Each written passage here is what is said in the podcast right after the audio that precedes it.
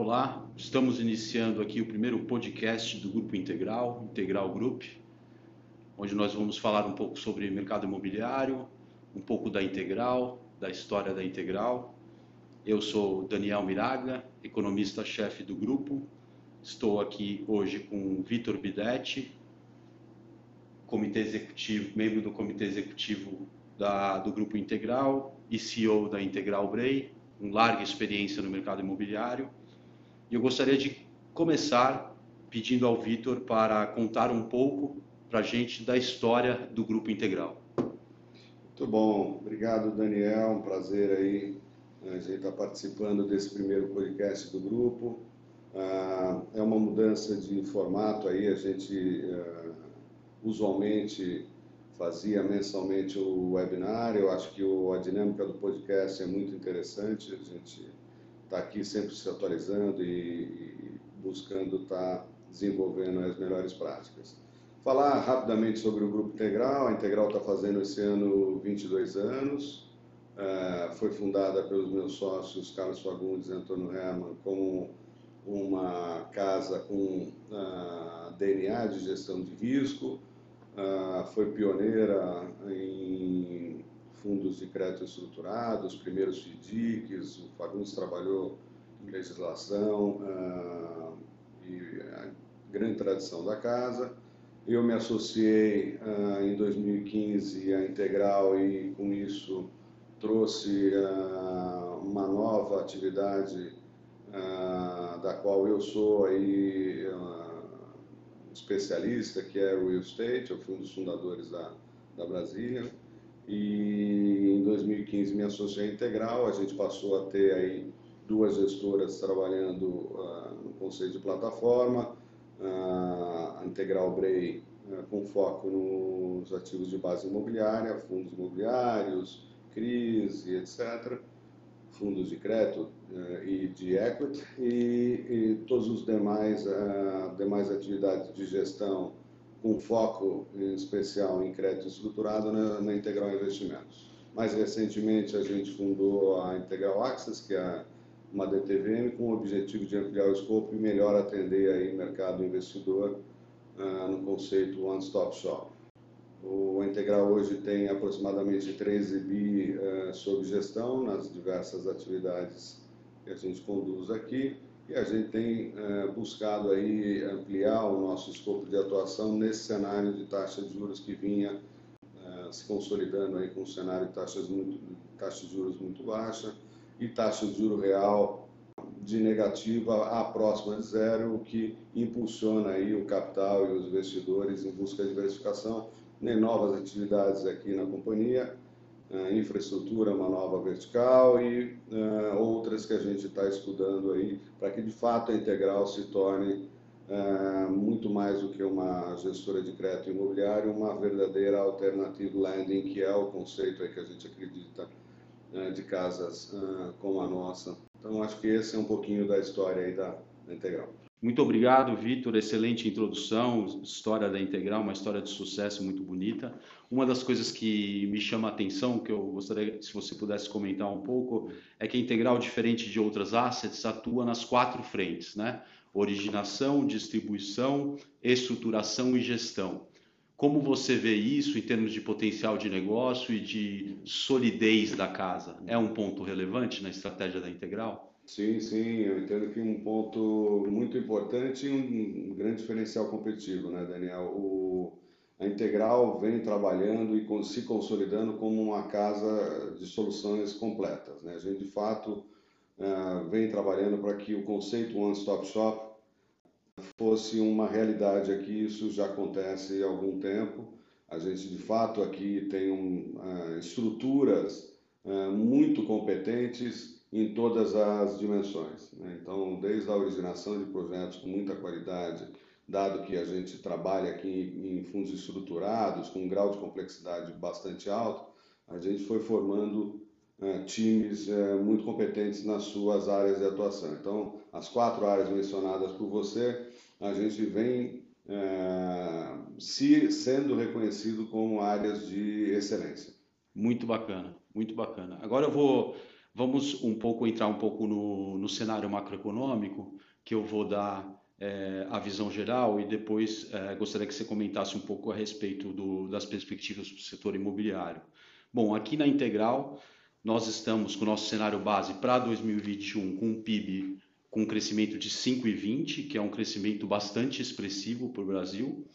Uh, a gente está trabalhando com um IPCA de 7,5 para o fechamento desse ano e uma Selic de 7,75.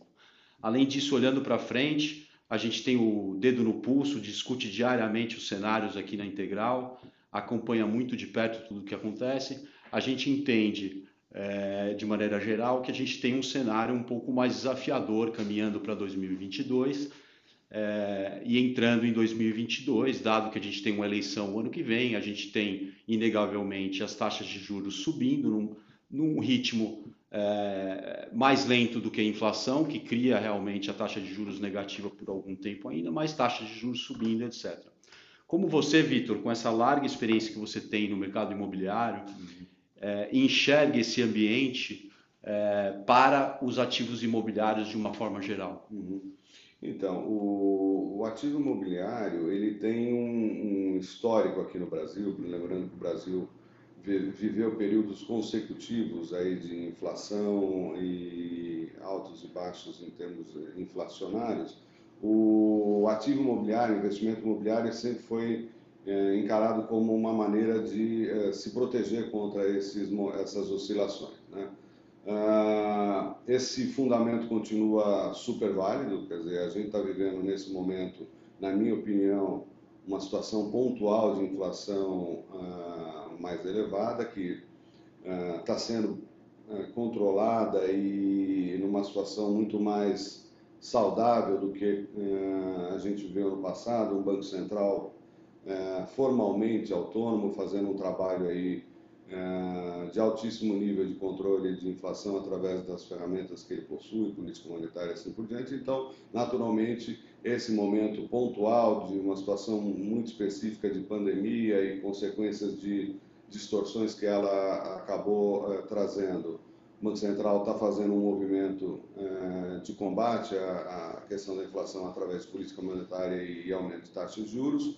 Uh, no entanto, a gente está falando, Daniel, acabou, você acabou de mencionar, Daniel, a gente está falando de uma taxa de, de juro real muito próxima de zero. Né?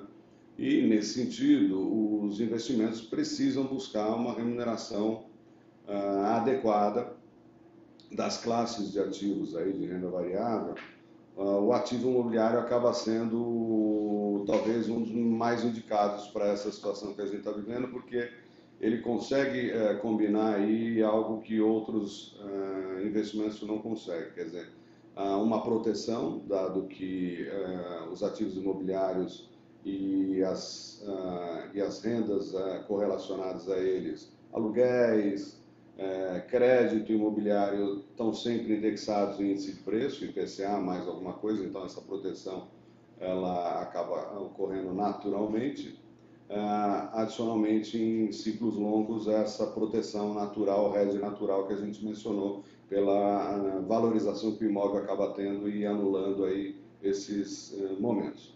Adicionalmente, a gente, uh, a gente vem de um período anterior uma crise muito profunda ali naquele ciclo de 2014 a 2017, onde o mercado imobiliário sentiu bastante, como toda a economia, né? Mas os ativos uh, passaram por um contraciclo e depreciaram uh, pontualmente, e a gente iniciou um processo de recuperação de preços uh, no setor que foi interrompido e, e que, na nossa visão aqui, os preços de ativos reais no Brasil continuam muito baixos. Né? Se a gente uh, faz uma análise relativizando aí com outros uh, países do mundo, em qualquer dimensão que a gente faça esse tipo de análise, os ativos brasileiros estão muito baratos, né? desde o preço de um aluguel, um aluguel por metro quadrado até o metro quadrado de um residencial, escritórios, assim por diante. Então, é, numa análise fundamentalista, que é o, o nosso caso aqui, o, o, momento é o momento ideal de entrada de investimentos no setor e na classe como um todo. Perfeito, Vitor. Então, é, o que eu estou entendendo é que o, o, mercado imobiliário né, é muito simplista a gente olhar somente para a taxa de juros no mercado imobiliário. Me corrija se eu estiver errado. Correto. É, existem uma série de outros fatores e no momento a gente tem preços descontados com um bom ativo para a rede para momentos mais desafiadores da economia. Seria isso? Perfeito, perfeito.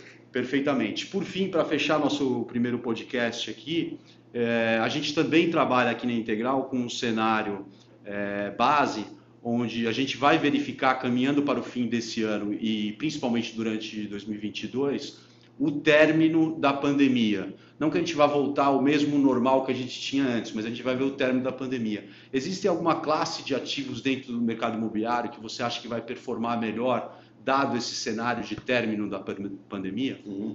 Não, perfeito, Daniel. É uma coisa que a gente vem falando bastante já ao longo dos últimos meses.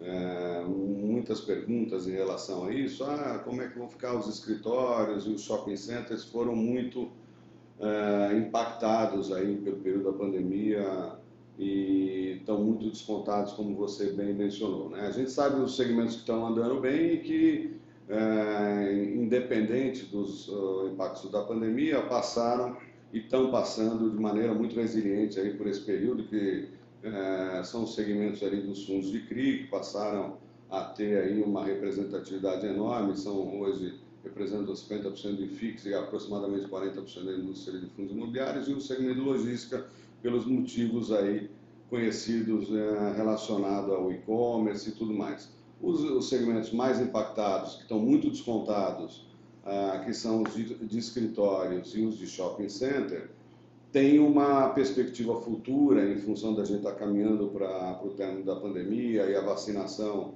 avançando agora a passos largos aqui no Brasil. E os indicadores todos aí de tanto de mortes quanto de novos casos realmente ah, numa queda acentuada e a gente enxergando esse esse momento de uh, voltando à normalidade agora no final do ano, a tendência é que esses setores foram mais impactados recuperem de maneira bastante interessante, uh, dado que uh, os shopping centers, por exemplo, todos eles já voltaram a funcionar normalmente, alguns deles já em volumes pré-pandemia e alguns outros, os que estão mais posicionados na altíssima renda, já até superando pré-pandemia. Então, o segmento shopping center deve recuperar muito rápido e o segmento de escritórios, como a gente já mencionou em várias ocasiões aí nos nossos uh, encontros anteriores, uh, a oferta parou.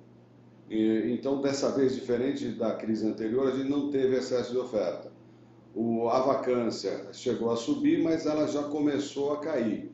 E o efeito seguinte, conhecido, a gente sabe, é a inflexão dos preços. Né? Então, o preço dessa vez do, do, do aluguel, da locação, é, ficou parado, ele não chegou a cair como na crise anterior, porque a gente não tinha excesso de oferta, uh, e a vacância, em função do início da retomada e essa perspectiva de, de, normal, de volta à normalidade, vacância já começou a cair, a gente já sabe que o passo seguinte é a inflexão nos preços. Então, são do, dois segmentos que devem apresentar um, um retorno interessante nos próximos meses.